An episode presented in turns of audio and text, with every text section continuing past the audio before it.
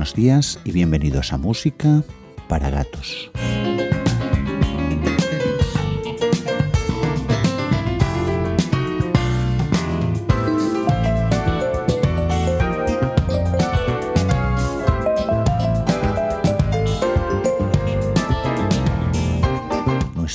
viaje musical de hoy comienza un de principios del año 1973 en Los Ángeles. En aquellos momentos los hermanos Gino y Joe intentaban sin demasiado éxito hacer una primera grabación. Un buen día, hartos del rechazo que habían sufrido por parte de todas las compañías discográficas con las que habían estado en contacto, ya con el bolsillo vacío y con un billete de vuelta para su Montreal natal, Gino y Joe decidieron esperar al reputado productor y trompetista Herb Albert en el parking de la discográfica AM Records, propiedad de este último. Ellos no esperaban exactamente que llegara Herb, ellos esperaban a cualquier ejecutivo de la compañía que simplemente pudiera coger una grabación, una cinta que Gino llevaba en mano para poderla entregar a la discográfica y que la discográfica pudiera escuchar algunos de sus temas. Evidentemente el equipo de seguridad de la discográfica AM Records se molestó muchísimo con ese joven que con una cinta en la mano empezó a gritar cuando vio que se acercaba Herb Albert, el dueño de la discográfica. Albert se acercó a Vanelli y habló con él el tiempo suficiente para que Vanelli, antes de ser expulsado de la discográfica por el personal de seguridad,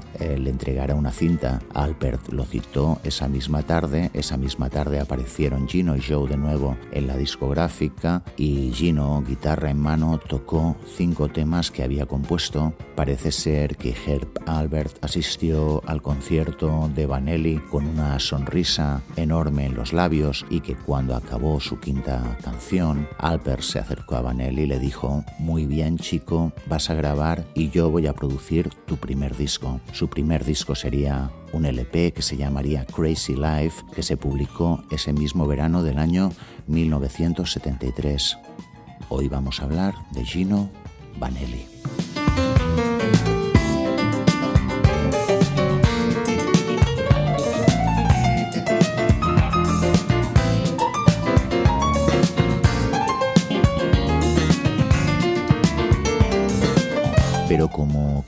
Resulta prácticamente imposible hacer en una hora el análisis de la trayectoria de un hombre que, como hemos dicho, sacó su primer disco en el año 1973 y que este mes de junio, además de cumplir 67 años, ha sacado una nueva grabación en el mercado, hemos creído oportuno ceñirnos exclusivamente a los discos que aparecieron durante los años 70, la etapa clásica del músico que comienza con Crazy Life y que acaba en el año 1978 con la publicación de su larga duración Brother to Brother.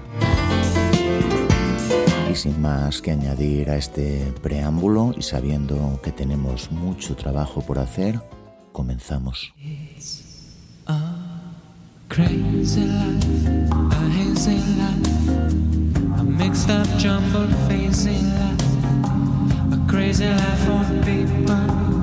who want to smile. Don't understand why so hard, hard, hard to say I love you for goodbye. Hey, so cool,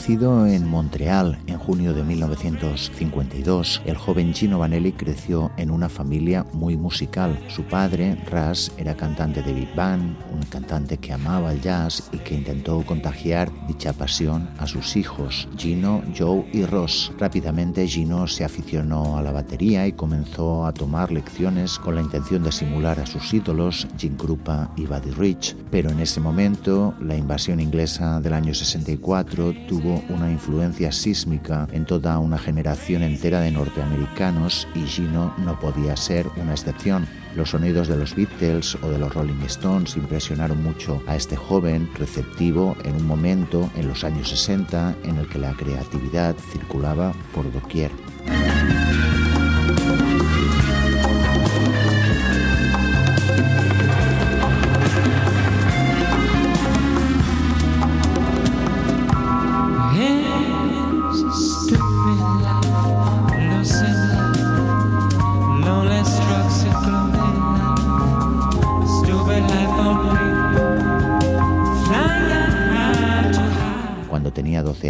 Le llegó la noticia de que una banda local que se llamaba The Cobras preparaba una audición para buscar a un batería. Gino acudió, pero no conocía el tema que había de tocar, con lo cual se esperó hasta el final, dejando pasar a todos los restantes aspirantes a la plaza para asegurarse de que conocía bien el tema. Ese día Gino llegó tarde a casa, pero llegó como el nuevo batería de la banda The Cobras.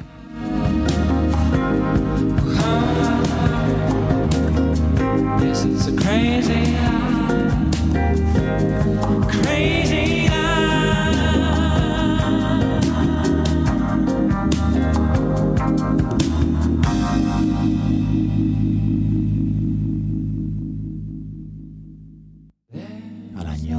Siguiente, Gino comenzó a interesarse por los sonidos procedentes de Motown. Gente como el joven Stevie Wonder, como James Brown o Wilson Pickett estaban entre sus preferencias. En ese momento, Joe y Gino decidieron montar una nueva banda que se llamó The Jacksonville Five. Curiosamente, un año antes de que una banda de hermanos conocidos como los Jackson montaran The Jackson Five. Durante su estancia en The Jacksonville Five, Gino se graduó en vocales y añadió a su bagaje dos instrumentos más, el piano y la guitarra. En ese momento ya parecía claro que el adolescente Vanelli era un absoluto prodigio musical cuya capacidad compositiva no podía quedar contenida en las estrechas fronteras que definían el pop de la época.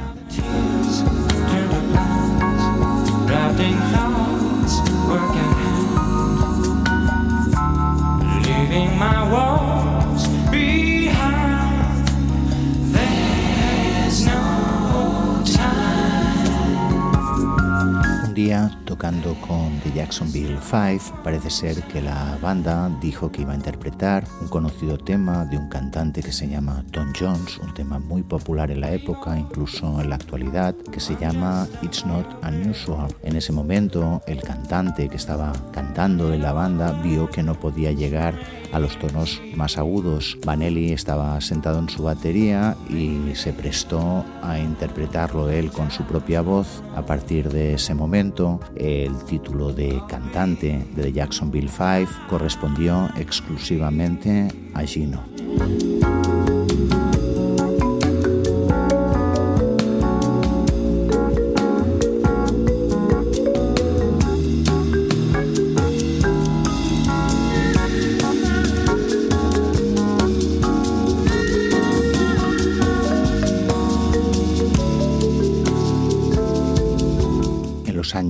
60, Gino se sentía muy unido a artistas de jazz como Dave Brubeck o como Miles Davis, hecho que quedó reflejado en algunas de las grabaciones de los años 70 que repasaremos en el programa de hoy. Pero Gino siempre se consideró físicamente y mentalmente como parte de la generación de los Beatles. Luego se enamoró, como hemos dicho, de la música de Motown y al llegar a la universidad, en la Universidad McGill, estudió teoría de la música. En 1969 se le presentó la oportunidad de cambiar la teoría por la práctica, la rama canadiense de la discográfica RCA le propuso grabar un single. Gino grabó con un seudónimo, el seudónimo de Van Ellie, exactamente dos temas, Gina Bolt, que alcanzó el número 92 de las listas canadienses en mayo de 1970. En ese momento, Gino, Joe y Ross comenzaron a probar suerte en la escena neoyorquina.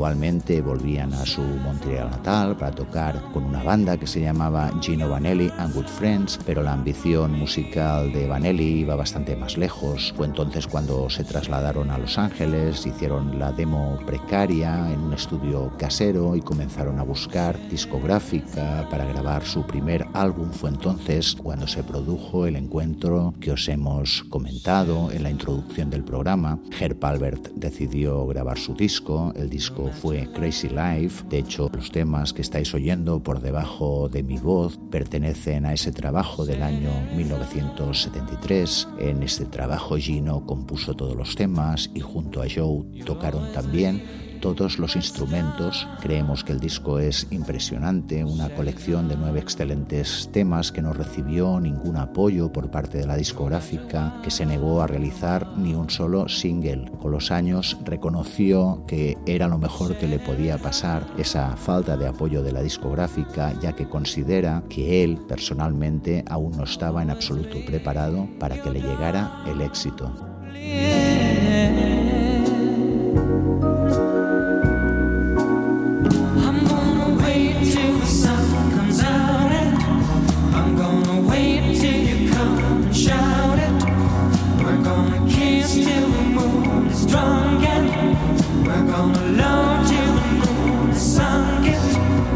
Tras la grabación de Crazy Life, Gino volvió a Montreal y reclutó una banda mientras escribía una colección de temas.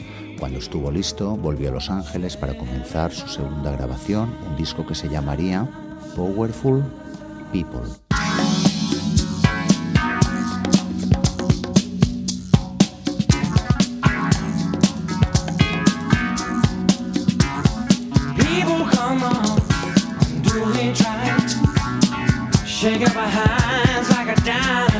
Powerful People es un disco ya más maduro, mucho más que Crazy Life. El sonido es mucho más sofisticado y mezcla diversos elementos, mezcla algo de jazz con rhythm and blues, también funk y como no gotas de pop. Ese sofisticado sonido procedía de los nuevos sintetizadores similares a los que Stevie Wonder utilizó para sus primeras grabaciones de su etapa clásica. Pero Gino y Joe descubrieron que podían hacer servir esos primitivos sintetizadores para lo que nadie había pensado utilizarlos, la orquestación de los temas. Esos sintetizadores fueron parte esencial del aspecto formal que ofrecía Powerful People.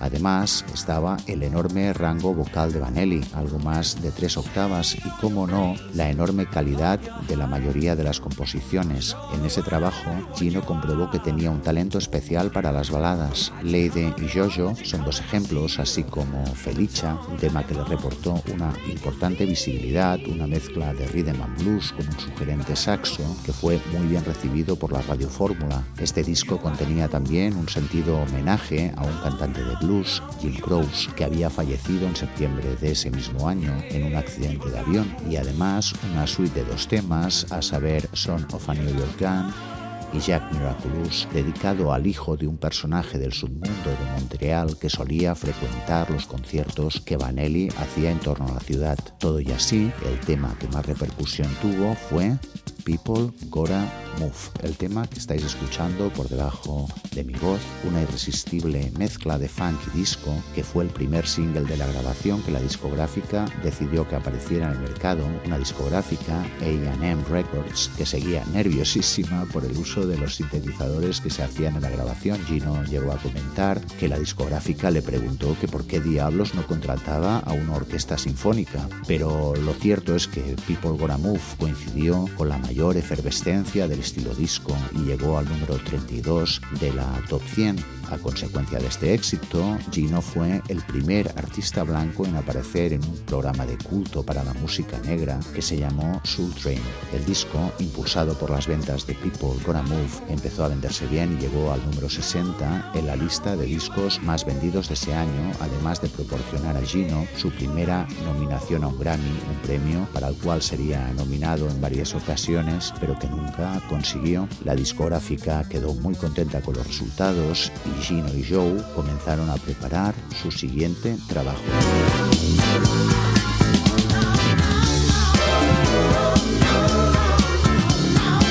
De este trabajo nos vamos a quedar con el tema que le da nombre, un precioso tema que se llamó, como el disco, Powerful People.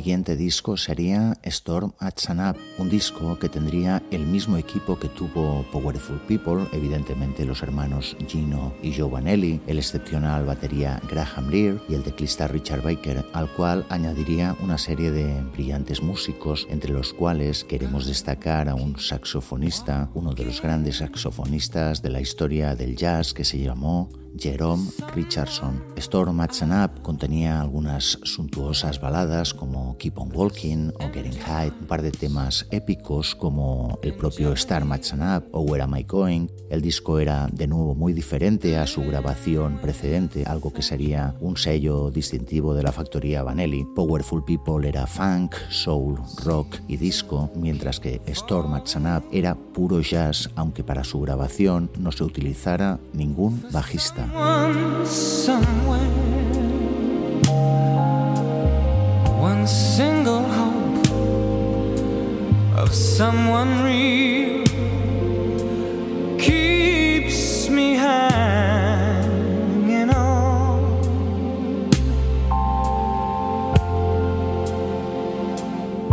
Now I really don't mind that it's been so long if somewhere in this world you exist, and it really won't seem like it's been so sad. En Storm at Up había también un tema muy singular que se llamaba Mama Coco y que la discográfica tuvo escondido durante mucho tiempo en el cajón ya que no tenía ganas de que se publicara. Era un extraño tema con una letra difícil, un niño deficiente que le hablaba a su madre. Curiosamente este tema incrementó enormemente la popularidad de Gino Vanelli entre la comunidad afroamericana. También contenía Father and Son, un tema que le resultó muy difícil difícil de escribir. El tema era una carta a su padre, una persona con la que Gino había estado muy unida. Gino le explicaba que a pesar de tener los mismos ideales, ellos pertenecían a dos mundos muy distintos y que él tenía derecho a escoger un camino diferente al de su padre a pesar de que ambos quisieran llegar al mismo lugar. Storm Up fue un éxito, alcanzando el número 66 en los listados de pop y el 35 en la Billboard de la música negra. Y además, Storm Up fue también un gran avance en la carrera de Gino Vanelli. Según sus propias palabras, People Gotta Move tuvo una gran difusión en la radio, pero yo en ese momento estaba tocando en pequeños clubs y nadie sabía realmente quién era. Me introdujo en la media y vendió muy bien, pero no existía amor entre el público y yo. Fue Storm Up el disco que creó esta relación y le estoy enormemente agradecido.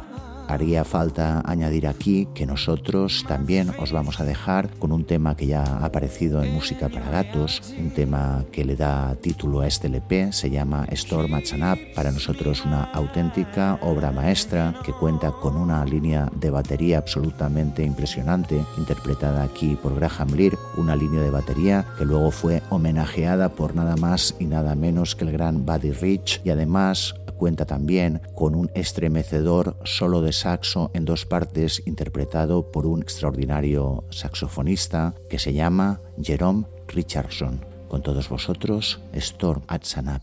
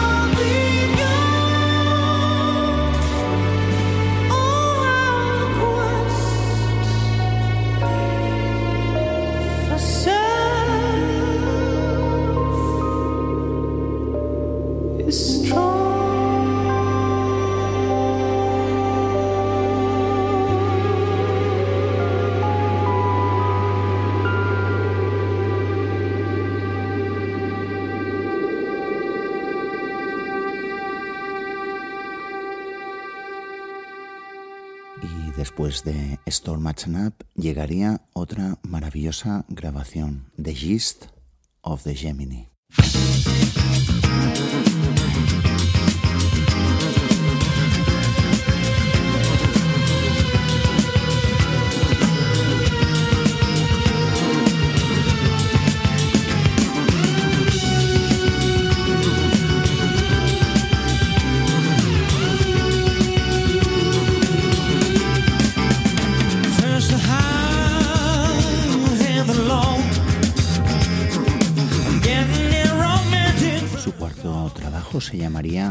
Hemos dicho, The Gist of the Gemini. Vanelli no lo tenía nada fácil. Tras tres sensacionales LPs, el reto era grande y como casi siempre, decidió arriesgar grabando una novedosa propuesta que se dividía en dos partes claramente diferenciadas. En la primera, la cara del vinilo original, encontramos al Gino Vanelli que ya conocíamos. Tres temas que mezclan de forma interesante y bastante acertada, el jazz, algo de rock y un poquito de funk, a saber Love of My Life, New Fix for 76 y el tema que estamos escuchando, Fly into this Night. Este último fue uno de sus primeros éxitos y además contenía dos preciosas baladas que nos permiten escuchar su excepcional habilidad como vocalista y su enorme capacidad para elaborar melodías complejas. En la cara B, Vanelli incrementa notablemente el tono épico para construir una sinfonía de indefinible clasificación musical pero que nos da la impresión que tiene un gran calado artístico. La lamentable guerra de Vietnam acababa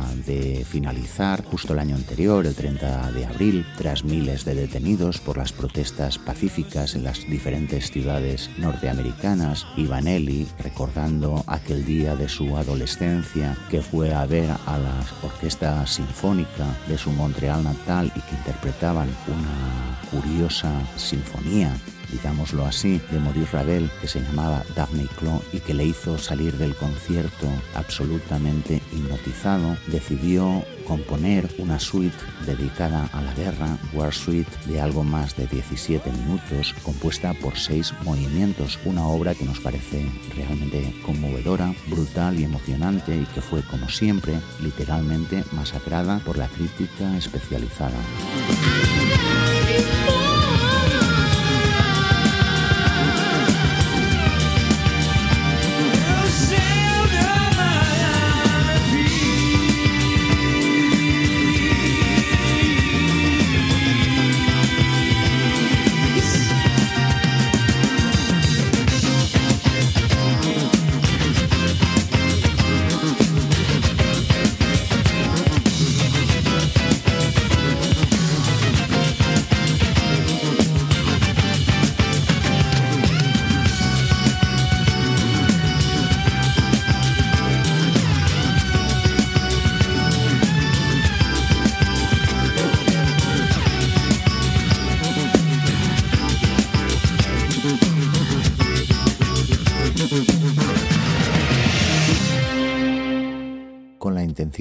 Os hagáis una idea aproximada de este trabajo, os vamos a ofrecer de forma consecutiva dos temas. El primero en entrar, que ya estáis oyendo, es To the World Reflection y el segundo será el título que viene a continuación en el LP y que cierra esta grabación, el precioso Summers of My Life. Os dejamos con To the World Reflection.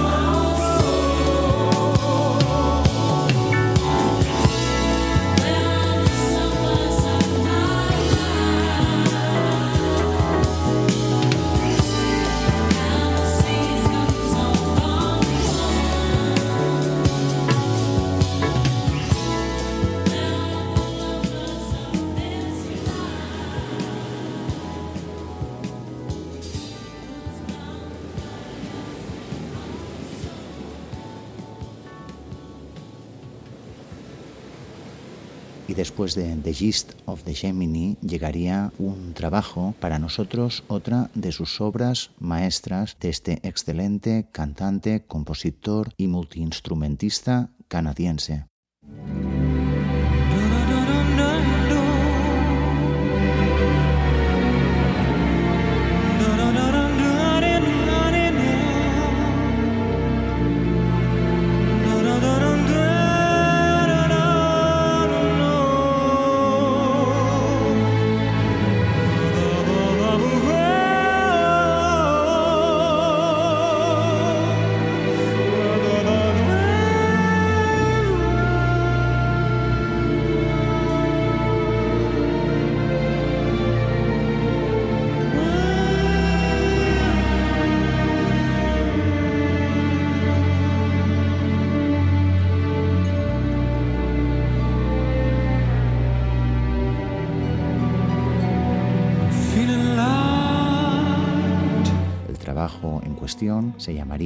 A Pauper in Paradise, que ha sido, os lo podemos decir, un disco de cabecera del que os habla durante los últimos 40 años.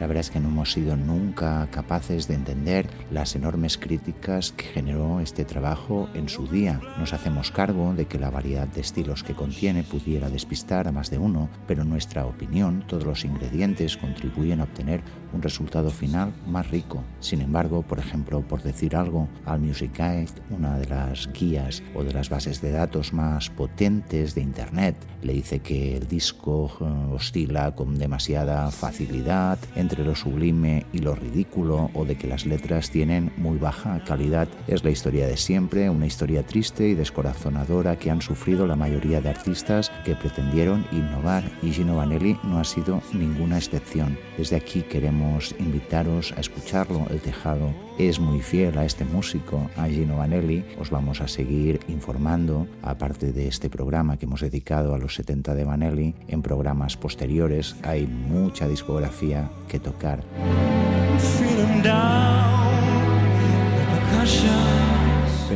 Fin, estábamos hablando de A Pauper in Paradise y la verdad es que es muy difícil escoger un solo tema o un par de temas de este disco. Si pudiéramos, si tuviéramos tiempos, pondríamos la sinfonía completa, pero hemos visto que el tiempo se nos está echando encima y hemos decidido acercaros un maravilloso tema de la cara A, concretamente el segundo tema, un tema que se llamó Valleys of Valhalla. Con todos vosotros, Gino Vanelli.